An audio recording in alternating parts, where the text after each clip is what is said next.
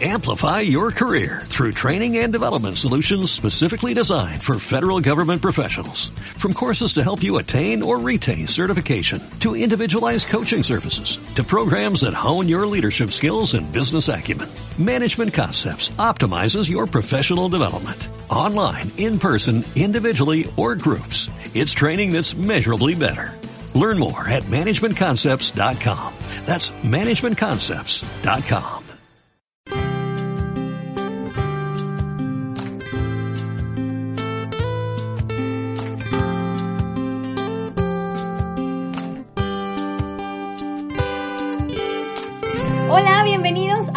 episodio más de nuestro podcast de Matter.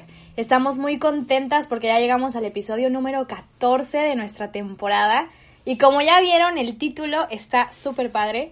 Se llama La santidad es posible para los jóvenes. Y sí, queremos decirte el día de hoy que la santidad es posible para todos nosotros, para ti, para tus amigos, para tus hermanos, para nosotras, para todo el mundo la santidad es posible y sobre todo nuestra juventud. Si tú te dieras cuenta de cuántos santos son jóvenes y hoy queremos decirte que tú también puedes hacerlo. En la actualidad, además, también se puede.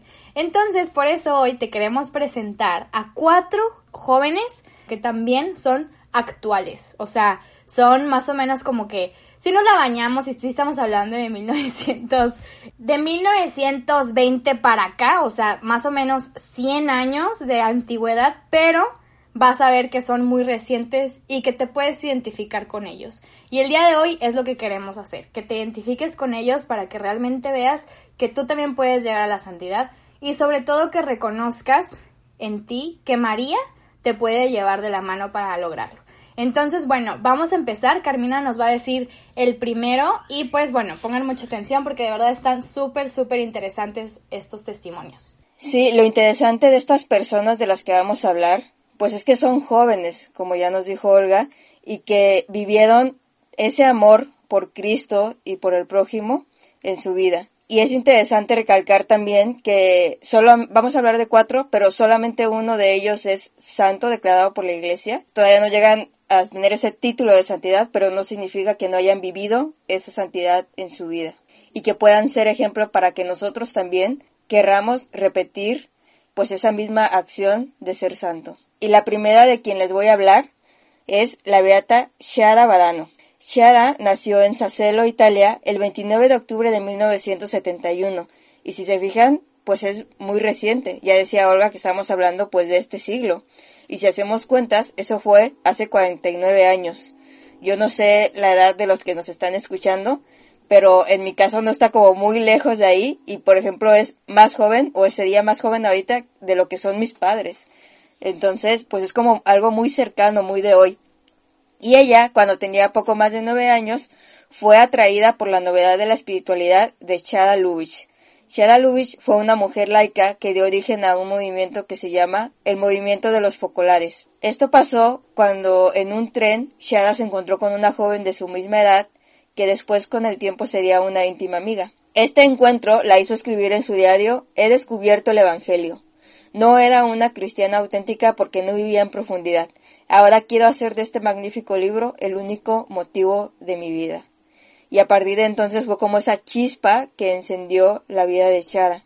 Su familia era pues católica pero no era practicante. Y fue Shara quien acercó a su familia a Dios. Y ya en 1983, Shara forma parte de la tercera generación del movimiento de los focolares y una de las chicas que la conoció Cuenta que era una chica muy alegre, hermosa, llena de vitalidad, que le gustaba practicar deportes, bailar, cantar, estar con los amigos, y esto es algo que a mí me gustaría mucho que notáramos tanto en la vida de Chara como en la vida de los otros jóvenes que vamos a ver, porque estos chicos son como nosotros, o sea, a mí me gusta practicar deportes, me gusta estar con mis amigos, a lo mejor no me gusta tanto bailar ni cantar, pero hay otras personas que sí les guste esto, o habrá otras personas que les gusten otras cosas. O sea, Shara hacía lo que cualquier joven de su edad tendría que estar haciendo. Tenía hobbies, tenía sus amigos, comía pizza con ellos, comía un helado, y es que la santidad se vive ahí, en nuestro día a día, en nuestras actividades, con las personas de nuestro alrededor.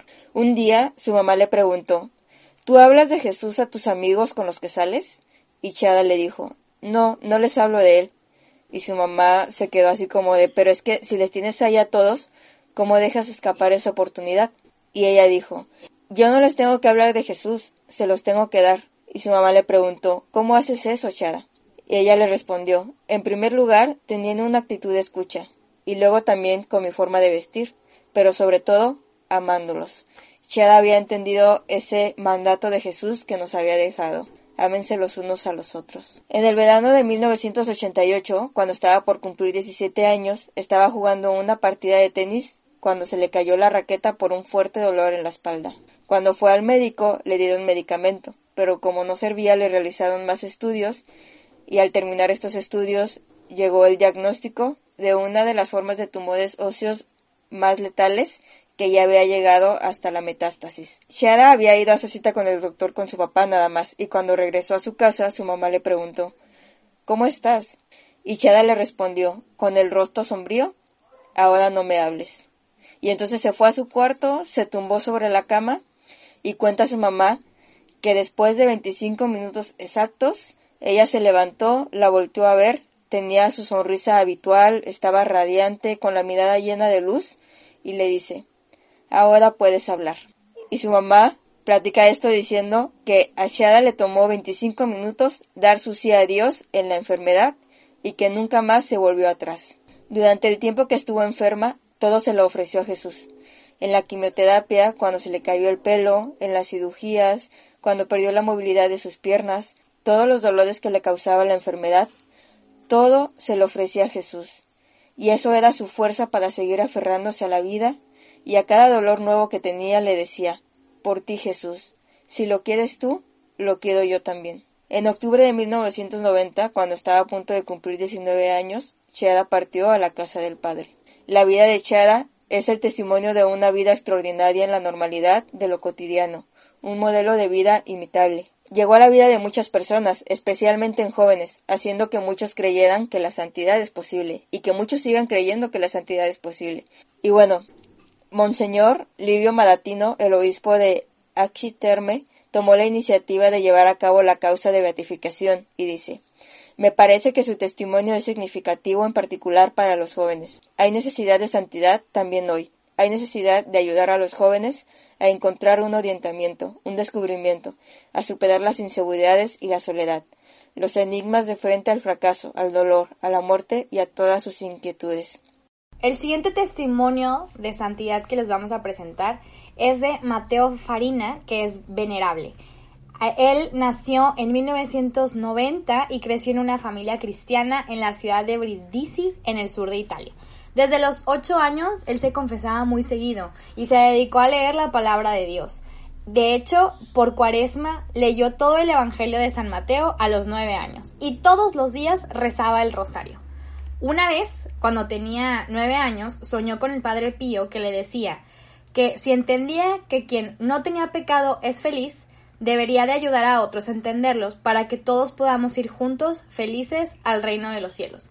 A partir de ese momento para Mateo todo cambió y en él creció este fuerte deseo de evangelizar, especialmente pues a sus amigos, a los que tenía cerca. Y entonces llevó la palabra de Dios. Después él lo que quiso hacer era infiltrarse entre los jóvenes hablándoles sobre Dios cuando el mismo Dios lo iluminaba para decírselo. Y decía, los observo, para entrar entre ellos tan silenciosos como un virus e infectarlos con una enfermedad incurable. Amor, así decía este Mateo. Eh, después, en septiembre de 2003, un mes antes de cumplir 13 años, Farina comienza a tener síntomas y le diagnostican con un tumor cerebral. Después de esto, pues se tuvo que someter a muchos exámenes y él comenzó a llevar un diario, lo cual le ayudó pues para escribir todas sus aventuras que le iban a cambiar su vida y la de los demás, y que le iban a ayudar a ser más fuerte y crecer sobre todo en la fe. Durante los próximos seis años se sometió a varias operaciones, a quimioterapias, a tratamientos para eliminar el tumor. Pero su amor por la Virgen María se fortaleció más que nunca durante ese tiempo y se consagró al Inmaculado Corazón de María, como a pesar de estar pasando por todo esto, se consagra a nuestra Madre. Y bueno, él siguió siendo un adolescente normal, asistía a la escuela, iba con sus amigos en una banda y por supuesto se enamoró de alguien.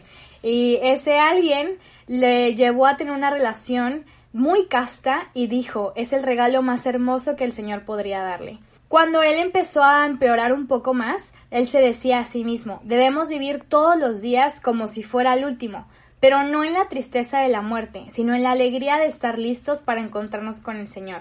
Qué impresionante que él, a pesar de saber que probablemente iba a morir, vivía su día con felicidad, siempre. Y pues bueno, después él falleció rodeado de todos sus amigos el 24 de abril de 2009 a los 19 años de edad.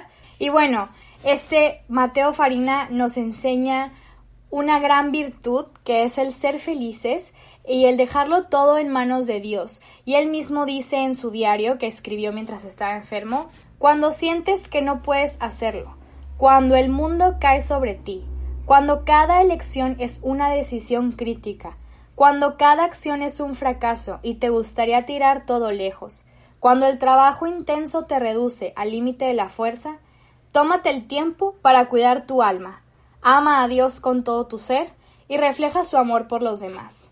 Entonces, qué impresión, cuando muchas veces nosotros queremos ya tirar la toalla, cuando ya queremos dejarlo todo, cuando definitivamente todas las cosas nos salen mal, o cuando parece que el mundo está conspirando en nuestra contra y que definitivamente todo está por los suelos. En ese momento es cuando más tenemos que estar cuidando nuestra alma y voltear a ver a Dios y voltear a ver la cruz y voltear a ver a nuestra Madre María que ellos nos reflejan su amor y que gracias a esto nosotros podemos amar a los demás y salir de cualquier bache que tengamos. Entonces, si Mateo, con esta enfermedad que vivió, pudo encontrar a Cristo en los momentos más difíciles de su vida, por supuesto que nosotros también podemos encontrar a Cristo en todo momento, tanto en los felices como en los infelices. Entonces, Mateo, con tan solo 19 años, pues ya es venerable, entonces hay que, hay que pedirle que nos dé, que interceda por nosotros para que cada vez que nosotros veamos que las cosas están así como muy tristes o muy por mal camino, pues Él nos recuerde que todo está en la victoria, que es llegar al, paraíso, ¿no? Entonces, qué impresión de este Mateo y pues bueno, este es el segundo testimonio de santidad en la juventud. El siguiente de quien les voy a hablar creo que no necesita presentación porque seguramente ya habrán escuchado mucho de él en los últimos meses, en las últimas semanas. Y es que les voy a hablar sobre Carlo Acutis, un joven que ha sido beatificado hace casi un mes, el 10 de octubre, y pues han dado por todas las redes sociales, todos han hablado de él. Y pues faltaba menos porque realmente el testimonio de Carlo hizo que nosotras pensáramos en hacer este episodio. Y también como dato, Carlo es el beato más joven hasta ahora, o sea, el más actual. Y él nació el 3 de mayo de 1991, o sea, dos años antes que yo, o sea, casi mi edad. Desde muy pequeño, Carlo mostró un especial amor a Dios, aunque sus padres no eran especialmente devotos. Su madre decía que antes de Carlo solo había ido a misa en su primera comunión, su confirmación y su matrimonio. Y un día, cuando Carlo tenía cuatro años, la llevó a entrar en las iglesias para decirle hola y mandarle besos a Jesús en la cruz. Ella se apuntó a unas clases de teología para poder responder a las miles de preguntas de su hijo y poco a poco tuvo una conversión. Carlo hizo su primera comunión a los siete años y desde entonces asistía a misa diaria, rezaba el rosario y dedicaba un rato de oración antes o después de la Eucaristía. No hablo con palabras, solo me recuesto sobre su pecho, como San Juan en la cena. Así describía él su forma de orar. Carlo tenía un gran amor por la Eucaristía, y cuando tenía once años nace de él un deseo de crear una exposición sobre los distintos milagros eucarísticos que tuvieron lugar en la historia. Entonces Carlos se puso a investigar, de hecho viajó por distintos países de Europa y después de mucho trabajo logró hacer una página web en la que explica los hechos milagrosos en torno a la Eucaristía en 20 países con 160 paneles y que a día de hoy hay mucha gente que la sigue viendo. Para lograr esto, Carlos había unido una de sus otras pasiones que era la informática y el Internet, y en vez de usar sus conocimientos para otras cosas, porque sabemos que el Internet, aunque tiene cosas buenas, también puede traer cosas muy malas, él le dedicaba muchas horas y horas frente a la computadora para poder conseguir esta exposición. Y otras que tiene sobre las apariciones marianas, el infierno, el purgatorio y el paraíso, y sobre los ángeles y demonios. Carlos tenía muy claro que quería usar el Internet para evangelizar. Pero también fue un adolescente como muchos otros, que iba a la escuela, que tenía sus amigos, o sea, ya les dije que le gustaba la tecnología, le gustaban los videojuegos, le gustaban los deportes, y también tenía sus luchas diarias contra las tentaciones como todos. Pero él tenía muy fijo que buscaba trabajar para Dios y que la Eucaristía era su principal fuente donde se nutría para ser fiel a Dios. Él decía que la Eucaristía era su autopista para ir al cielo. Y cuenta su mamá que tenía un diario que utilizó para escribir notas acerca de su comportamiento y así mejorar. O sea, por ejemplo, cómo me comporto con mis padres, con mis compañeros y profesores. Y así veía a Carlo en lo que podía mejorar para ser una mejor persona, para ser un mejor cristiano. Su mamá cuenta que Carlo hacía cosas sencillas, pequeños detalles por los demás. Él tenía una calidad y generosidad con todos sin distinción. Carlo pertenecía a una familia rica, y aquello en vez de hacerlo sentir superior, lo usaba para ayudar a los más necesitados.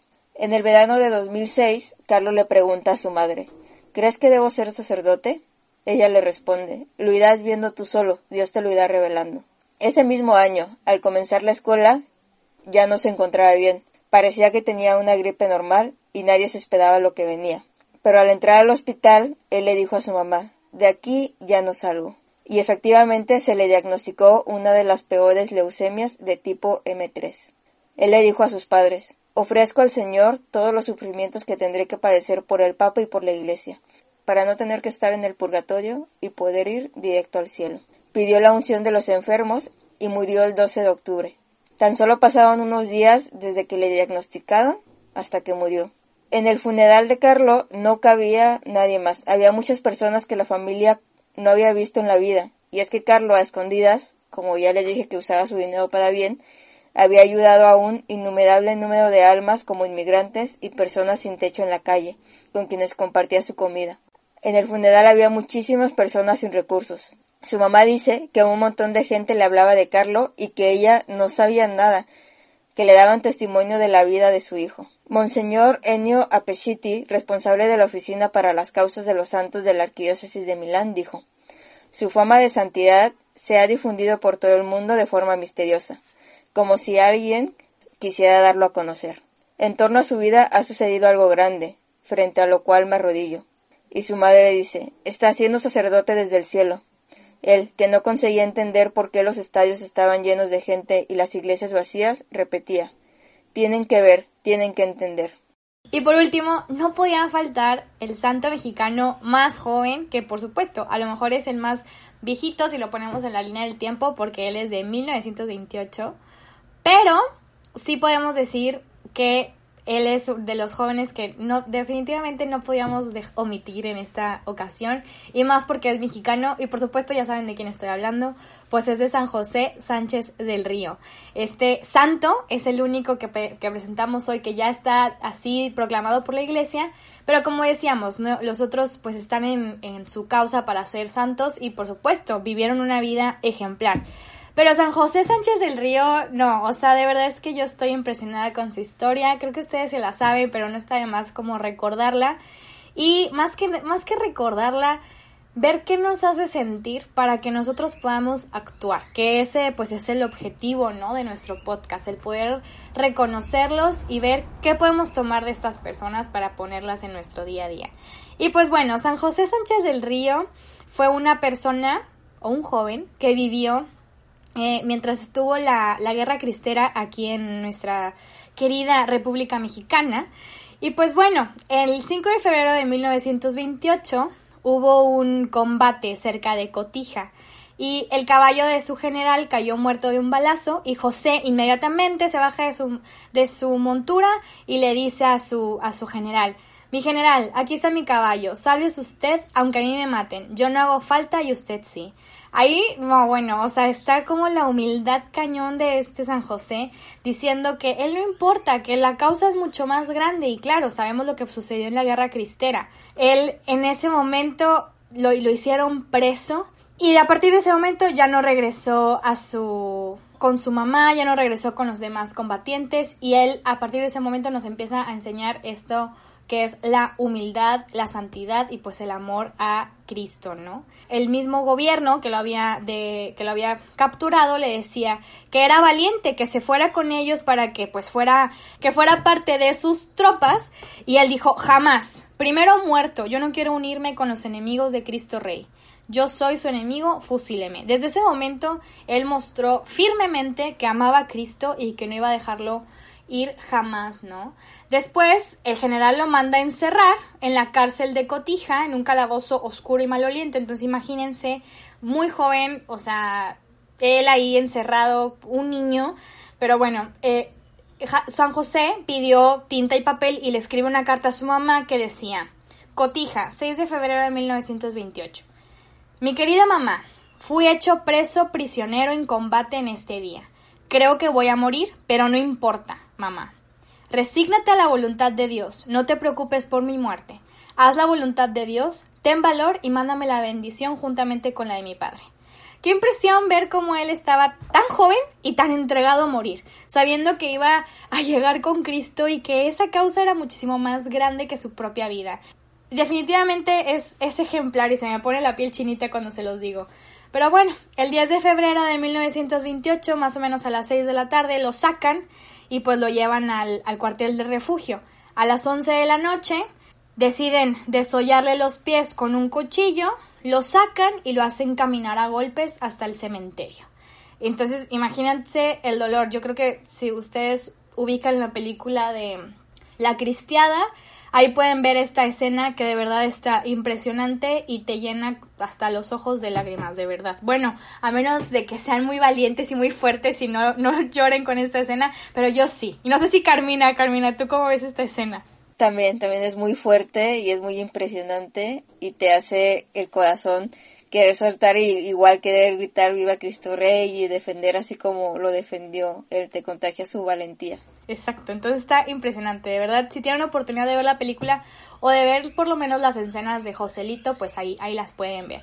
Cuando llega por fin a, a, su tumba, él por humildad dice, me paro frente a mi tumba para que los verdugos no tengan que transportar mi cuerpo. En, durante todo este momento él estaba gritando, viva Cristo Rey, viva la Virgen de Guadalupe. Y bueno, la, gente se la balanza sobre él y empiezan a apuñalarlo y en cada puñalada él seguía gritando, viva Cristo Rey, viva la Virgen de Guadalupe.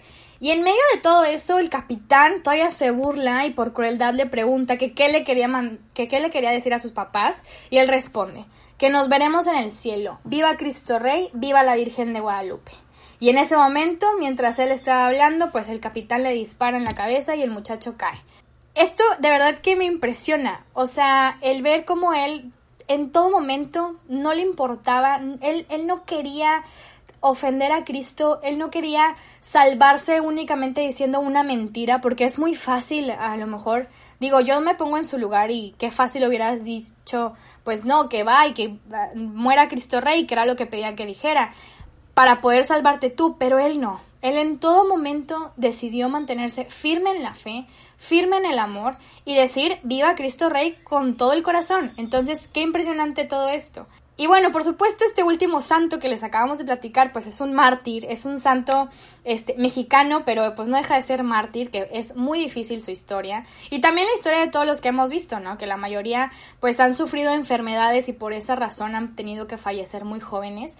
No dudamos que durante toda su vida hubieran conseguido más, hubieran llevado almas al cielo, pero qué impresión es ver que incluso en la muerte están llevando a Cristo en lo alto, dándonos a nosotros el ejemplo de amor, el ejemplo de Cristo y el ejemplo de la Virgen María para poder amarlos.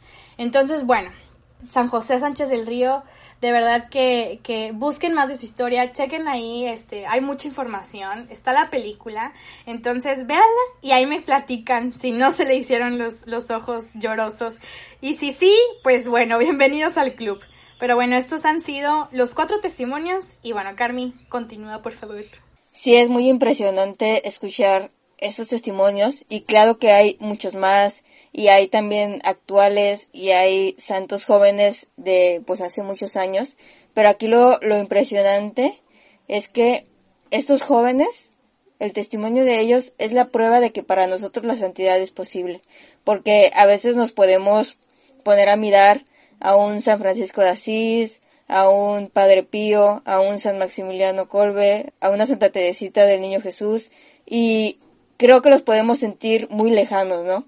Vivieron en otra historia, eh, la sociedad era diferente y ver que estos jóvenes podían vivir la santidad al día de hoy con todas las cosas que, que tiene vivir el día de hoy con la sociedad, con los medios, o sea, el internet, que a veces nos pareciera complicado poder alcanzar la santidad, pues ellos nos hacen ver que es posible y que siempre va a ser posible porque todos estamos llamados a ser santos, todos podemos alcanzar la santidad en cualquier momento y en cualquier lugar, porque ese deseo y ese anhelo viene de Dios. Y a pesar de que el mundo cambie, Dios no cambia y siempre habrá ese deseo en nosotros. Y a pesar de que, como decía Olga, o sea, uno fue martirizado o los otros tres tuvieron enfermedades que cortaron su vida, no significa que esa haya sido la causa de su santidad, que la muerte o que el martirio en ese momento ellos vivieran la santidad, sino que llevaban una vida de cercanía con Dios, una vida de amor, una vida de entrega, una vida de fidelidad, una vida de oración, de relación con Jesús, de relación con el Padre, con el Espíritu, con María, y una vida de vivir el Evangelio, y es por eso que, que se notaba, y es por eso que cuando llegó el momento difícil, ellos supieron decir sí a que se haga tu voluntad y ellos lo supieron asumir, lo que les tocó vivir, y aparte, durante su vida, pues seguramente acercaron a muchas personas a, Dios, y es por eso que su testimonio impacta, porque ellos vivían la santidad. O sea, yo creo que si ellos no vivían eh, esta relación con Dios, si ellos no tenían esta cercanía con Él, su testimonio no nos impactaría a nosotros, no nos llegaría. Y claramente, pues en revisando las causas, pues no, la iglesia no los autorizaría, ¿verdad? Y también algo que nos puede enseñar el testimonio de estos cuatro es que todo lo que nos pasa en la vida tiene un porqué y hay que encontrar ese porqué. No achicarnos en los problemas, no dejarnos vencer, sino como decía Mateo, pues librar esas batallas, ¿no? Seguir, seguir adelante, animarnos y teniendo la certeza de que Jesús está con nosotros, de que Dios está ahí y de que la santidad es posible si vivimos una vida con Él y una vida con María. Y qué mejor que tener pues a los aliados para llegar al cielo.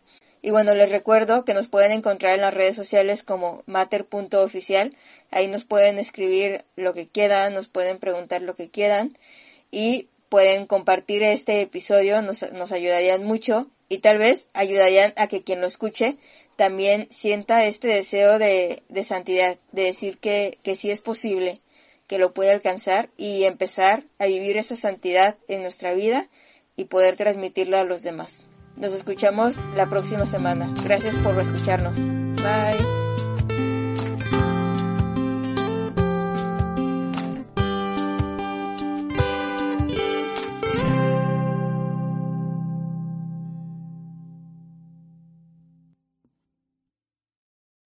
Amplify your career through training and development solutions specifically designed for federal government professionals. From courses to help you attain or retain certification, to individualized coaching services, to programs that hone your leadership skills and business acumen, Management Concepts optimizes your professional development. Online, in person, individually, or groups, it's training that's measurably better.